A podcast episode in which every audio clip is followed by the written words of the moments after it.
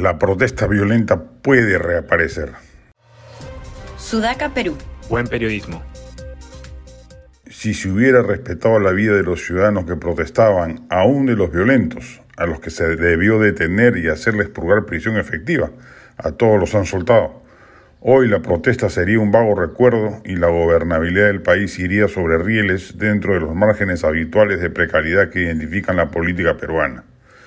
pero se cometieron groseros excesos sobre los que algún día alguien tendrá que asumir la correspondiente responsabilidad penal y como ha sido probado, se disparó a matar en casos en los que ni siquiera se trataba de personas que amenazaban la integridad física de los policías.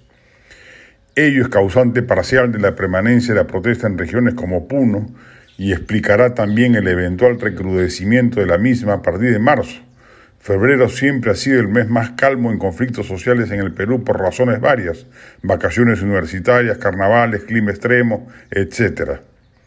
Es verdad que en esta protesta no estamos tan solo ante una movilización espontánea de la población, sino que han intervenido e intervienen mafias ilegales, el castillismo radical, el postsenderismo y demás especies, y que su agenda desestabilizadora ha ido más allá de las proclamas políticas inicialmente formuladas, pero frente a ello correspondía una actuación inmediata de los servicios de inteligencia, no el recurso fácil del balazo para disuadir. Ante la falta de respuesta del Estado, en varias regiones grupos empresariales han activado labores de inteligencia y han descubierto a los que mecen la cuna, que son los que deberían ser detenidos con mucho más sentido estratégico que hacerlo con los lanzapiedras.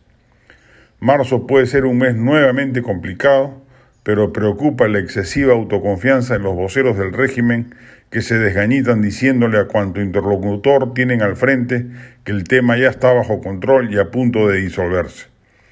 Si es verdad que piensan eso, y no es una estrategia para levantar optimismo en quienes los escuchan, habrá que preocuparse seriamente por lo que se viene.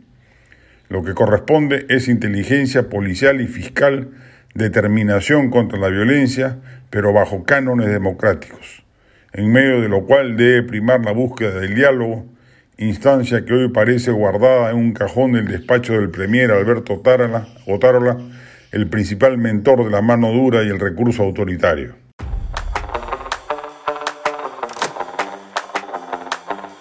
Este podcast llegó gracias a AFE, operador logístico líder en el mercado peruano que brinda servicios de almacenaje, transporte de carga, courier y cómics los puedes ubicar en www.afe.pe.